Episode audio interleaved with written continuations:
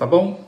Eu queria, já que a gente começasse a nossa conversa, eu queria fazer oração pedindo que eu sempre peço aqui que esses momentos não sejam em vão, não sejam momentos que você perca o seu tempo, nem eu o meu. Ficar com a sensação que te perdeu o tempo é ruim, né? Então, nosso desejo é que você possa, ao final desse encontro aqui, breve encontro, estar mais próximo, mais apaixonado com Jesus, mais inteligente para com a vida. Essa é a minha oração. Pai, que só possa guiar cada pessoa cada pensamento, cada, cada um na sua dificuldade, cada um no seu potencial. Mais uma vez, nós renovamos que esse espaço aqui é para engrandecimento de Jesus e para ganharmos vida na vida. É a nossa oração, que hoje seja mais um momento de, de aprendizado quanto à palavra e mais, ó Deus, que saiamos de fato ao final dele mais conscientes do que é a vida. Em nome de Jesus. Amém. É, os nossos encontros aqui dessa semana, nós nos propomos a conversar sobre tentação. Já lembramos que é muito importante que eu e você saibamos identificar quais são as áreas onde somos mais vulneráveis às tentações uma pergunta que vale para mim para você, né? vale para todos, é como é que a gente lida com a tentação? Como é que você lida com a tentação? É, nesta caminhada, a gente propôs analisar a tentação de Jesus. Então, a gente quer ver a, a, o texto que relata a tentação de Jesus a fim de nos ajudar a enfrentar corretamente as nossas tentações particulares. É, ontem nós conversamos sobre os aspectos da humanidade de Jesus. Lembramos que a Bíblia nos fala sobre a plena humanidade de Jesus. A Bíblia é um livro de revelação. E a revelação bíblica, ela é sempre maior, sempre será maior do que as nossas capacidades cognitivas, sensoriais. É, ou seja, ela vai comunicar sempre além daquilo que a gente pode perceber. Por isso é revelação. E nós falamos um pouquinho ontem sobre essa humanidade de Jesus e que Jesus não foi um Superman, né, um super-homem é, disfarçado de Galileu. É, Jesus viveu plenamente a sua humanidade. E sabermos da, da, acerca da humanidade de Jesus é fato importante de ser lembrado para que a gente possa se achegar a esse texto, que nós iremos ler daqui a pouquinho mais uma vez, como lemos ontem. É importante nós sabermos disso para que a gente chegue ao texto com o parâmetro correto para a sua interpretação, para aquilo que ele quer nos comunicar e mais, para fazermos uma correta aplicação desse texto. É, nós lemos ontem alguns textos bíblicos que falam da humanidade de Jesus e eu desejo trazer apenas aqui Hebreus capítulo 4, os dois versos 15 e 16, porque é muito importante nós conhecermos bem essa verdade é, é, revelada. E eu, eu, eu queria mesmo que você guardasse esse, esse, esse texto de Hebreus 4 porque se nós queremos avançar na nossa caminhada de fé, a gente precisa ter verdades como essa. E ainda mais nós vamos refletir algumas coisas que essa verdade desse texto de Hebreus vai nos ajudar. Diz assim: Pois não temos um sumo sacerdote que não possa compadecer-se das nossas fraquezas, mas sim alguém que, como nós, passou por todo tipo de tentação, porém sem pecado. Assim sendo, aproximemo-nos do trono da graça com toda a confiança, a fim de recebermos misericórdia e encontrarmos graça que nos ajude no momento de necessidade. Amados, esse texto ele é fantástico para nos mostrar o efeito, né?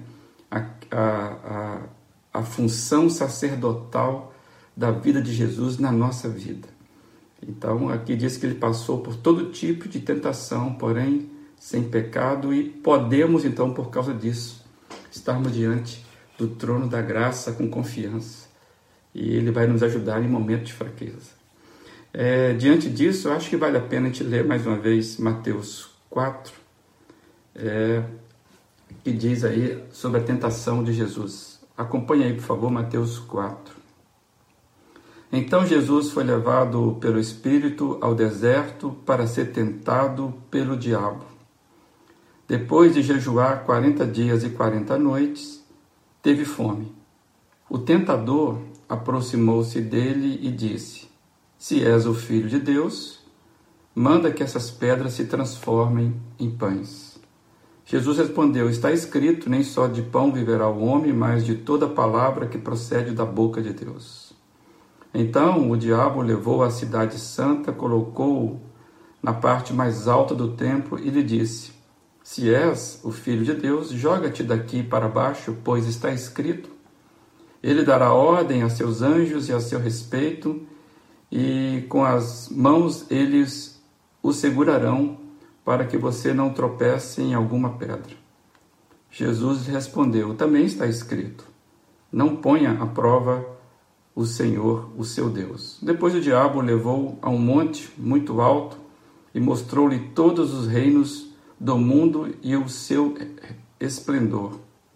Ele disse: Tudo isso te darei se te prostrares e me adorares. Jesus lhe disse: Retira-te, Satanás, pois está escrito: Adore o Senhor, o seu Deus, e só a ele preste culto. Então o diabo deixou e os anjos vieram e serviram Jesus. Algumas questões é, podem ser levantadas diante dessa narrativa. Por que Satanás, mesmo sabendo que Jesus era o Cristo, resolveu tentar Jesus? Teria a tentação algum feito, algum efeito de peso real sobre Jesus?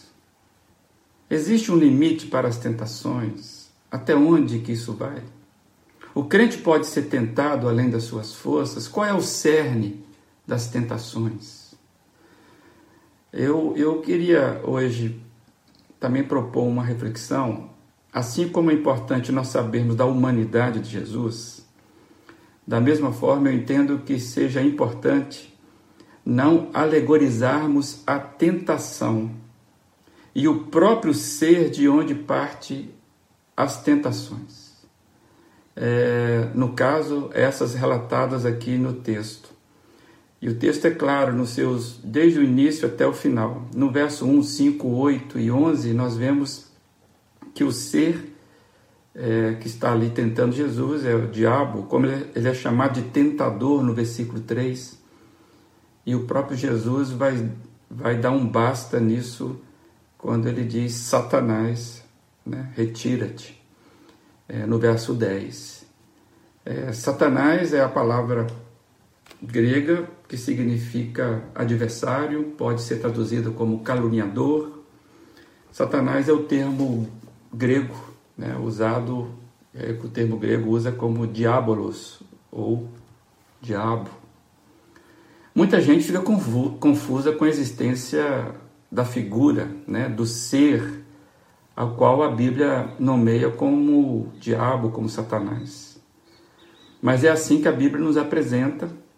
Eu quero trazer apenas alguns textos que eu anotei aqui é, sobre, sobre o que a Bíblia nos diz. 1 Pedro 5, 8 e 9, anota esse texto, 1 Pedro 5, versos 8 e 9. Diz assim: Sede sóbrios, vigiai, porque o diabo, vosso adversário, anda em derredor, bramando como leão, buscando a quem possa tragar, ao qual resistir firmes na fé, sabendo que as mesmas aflições se cumprem entre os vossos irmãos no mundo. Eu quero ler um texto interessantíssimo, Apocalipse 12, 11. Apocalipse é a revelação de como vai terminar a história.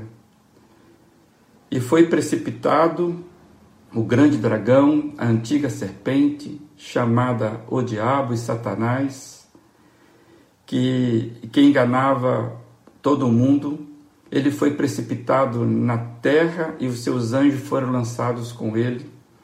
e ouvi uma grande voz no céu que dizia: Agora é chegada a salvação e a força e o reino do nosso Deus e o poder do seu Cristo, porque já o acusador dos nossos irmãos é derrotado, e o qual diante do nosso Deus os acusava dia e de noite, de dia e de noite. E eles o venceram pelo sangue do Cordeiro e pela palavra do seu testemunho, e não amaram as suas vidas, as suas próprias vidas até a morte. Apocalipse 12, 11. Amados, é, que tremenda revelação. E Tiago 4,7 fala: resistir ao diabo e ele fugirá de vós. Esse, esse lembrete, ou esses lembretes, é, são apenas para deixar bem claro que o adversário esteve naqueles dias no deserto confrontando Jesus, é, tentando-o diretamente com muita sagacidade. Não foi uma projeção, não foi uma miragem, não foi um sonho, aqui não é uma alegoria. E é importante que a gente, de fato, é, nos esvaziemos é, de qualquer tentativa de diminuir o que o texto está dizendo. É importante não esvaziarmos, eu quero dizer isso, o texto colocando figuras de linguagem onde ele não tem figura de linguagem. A Bíblia, ela, ela trabalha com figuras de linguagem, nós sabemos disso, e, e, e é muito rica a, a, forma como a Bíblia é um texto é, é, é, construído com figuras de linguagem interessantíssimas. O próprio Senhor Jesus, ele usa muita figura de linguagem, por exemplo, que são as parábolas bastante conhecidas de Jesus, se não uma metodologia de linguagem para o seu ensino. Mas quando a Bíblia utiliza uma figura de linguagem, isso fica claro para o leitor.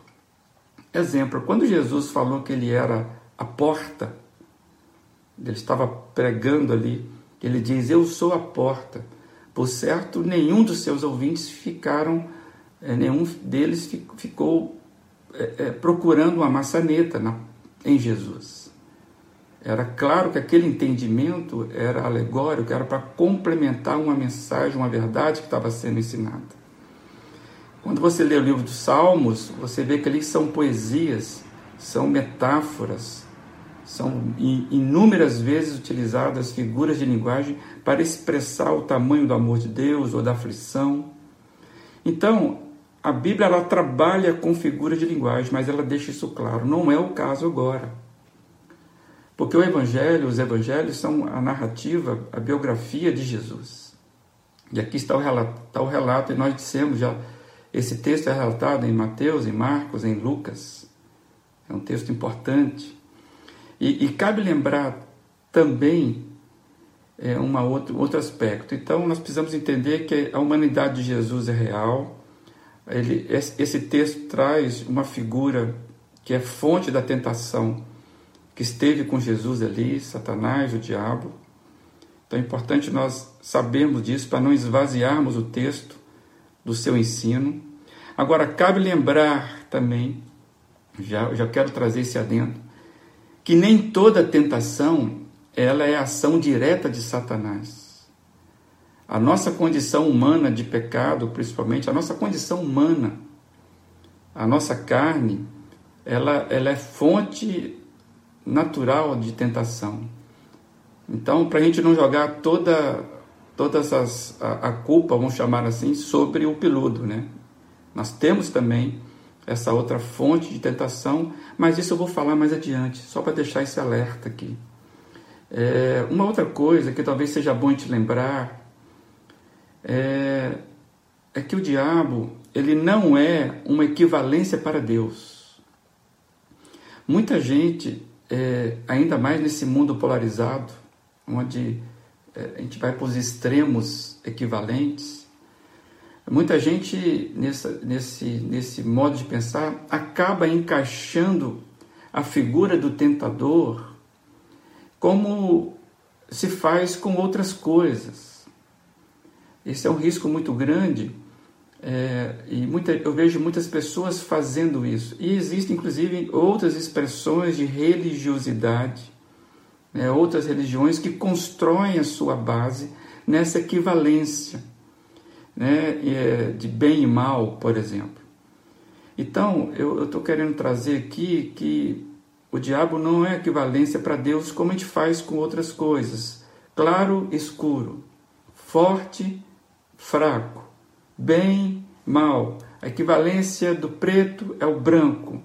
Aí quando você coloca Deus, nenhuma outra criatura pode rivalizar. Nenhuma outra existência possível é capaz de contrapor a, a Deus em pés de igualdade, em pé de igualdade. É, o degrau não pode ser equivalente. Não existe uma dualidade na realidade de Deus. Então é importante lembrar disso, para que a gente é, é, entenda que o adversário existe, ele é real, ele é citado, ele é, ele é, é sagaz, malandro, mas o texto é claro em nos dizer que, é, e a Bíblia toda, não há equivalência com relação a Deus. Então fica para nós que Jesus enfrentou diretamente um oponente sagaz, criativo, enganador. Mas o texto é claro que Jesus, vai mostrar que Jesus derrota esse adversário e isso é extremamente importante para nós, para mim, para você, e, e precisamos saber disso. O que vemos aqui é Jesus iniciando é, o seu ministério terreno, já colocando as coisas em ordem. Jesus está iniciando o seu ministério, a gente percebe que ele, ele, tá, ele, ele acaba de ser batizado, então ele vai iniciar o seu ministério logo depois ele sai daqui, ele já vai chamar os seus primeiros discípulos. O ministério de Jesus terreno, então, logo no início, já, já fica claro que Jesus coloca essas coisas em ordem. As coisas são ordenadas por Jesus. Jesus vence todas as coisas e por isso podemos nós vencer também. Esse é o grande achado da vida. E eu estou falando isso não embasado em percepções abstratas, mas eu quero trazer rapidamente outros textos que nos ajudam a esse entendimento e eu queria que você anotasse isso depois, pudesse fazer essa reflexão com mais calma. Colossenses 2, 9 e 10 vai dizer: Pois em Cristo habita corporalmente toda a plenitude da divindade. E por estarem nele, está nele o que? Toda a plenitude da divindade, que é o cabeça de todo poder e autoridade. Vocês receberam a plenitude. Isso é conferido a nós, amados. E o Deus de paz, Paulo vai dizer, fechando a sua carta de Romanos: o Deus de paz esmagará em breve Satanás debaixo dos vossos pés. A graça do nosso Senhor Jesus seja convosco. Amém. É, e eu quero lembrar de Isaías: Não temas, porque eu sou contigo, não te assombres, porque eu sou o teu Deus.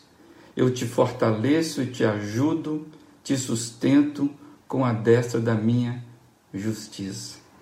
Amados, por que eu estou lembrando disso? Porque, por mais que seja real a figura do inimigo, por mais que seja real, que nós somos tentados por, eh, constantemente por causa da nossa natureza. Por mais que seja real de que neste mundo nós temos grandes dificuldades, mas da mesma forma é real que a vitória de Jesus não foi apenas a vitória para ele, a vitória dele, mas a vitória dele é uma vitória conferida a nós que somos seus seguidores. Então é muito importante que eu e você façamos essa, essa lembrança à nossa alma, que decidamos caminhar com Jesus é, plenamente e que podemos então perceber que se não podemos deixar de ser tentados pela nossa condição humana, ninguém é capaz de não ser tentado. Mas se não podemos deixar de ser tentados, não precisamos ser derrotados. Aí é uma diferença pela vitória de Jesus que nos alcança. nós não somos derrotados em todas as nossas tentações. Louvado seja Deus por isso. Que você lembre desse processo. Não negamos a dificuldade, mas ninguém rivaliza, ninguém, nenhum mal é capaz de rivalizar com Jesus. E a vitória dele concede a mim e a você a possibilidade de escaparmos, de sermos vitoriosos, de resistirmos um dia mal e assim sairmos como ele saiu, né? é, vitorioso, pleno. E que você lembre-se disso hoje. Né? Decida por caminhar com essa vitória. Que o Senhor Jesus esteja com você nesse dia. É, que você possa, nessa confiança, os textos que eu utilizei hoje, para quem quiser é, anotar aí, 1 Pedro 5, versos 8 e 9, Apocalipse 12 e 11, Tiago 4, 7, Colossenses 2, 9 e 10, Romanos 16, 20, Isaías 41, 10, além, claro, de Mateus capítulo 4. Deus abençoe seu dia, fique na paz dele que haja muita graça dele. E se você tem dificuldade específica em alguma área da sua vida, coloque-se diante do Senhor. É importante nós sabermos e vermos que o Senhor vai trabalhar quando assim nós depositamos nossa confiança plena nele. Tá bom, amado? É, amanhã, se Deus permitir, continuaremos então nessa caminhada sobre a tentação de Jesus, aprendendo a como nos posicionar diante desta vida e sairmos né, das nossas tentações. Tá bom? Que o Senhor ilumine o seu dia com graça e paz. É a nossa oração, o nosso desejo, no nome dele. Tenha um bom dia, tá bom, amados? Um bom dia.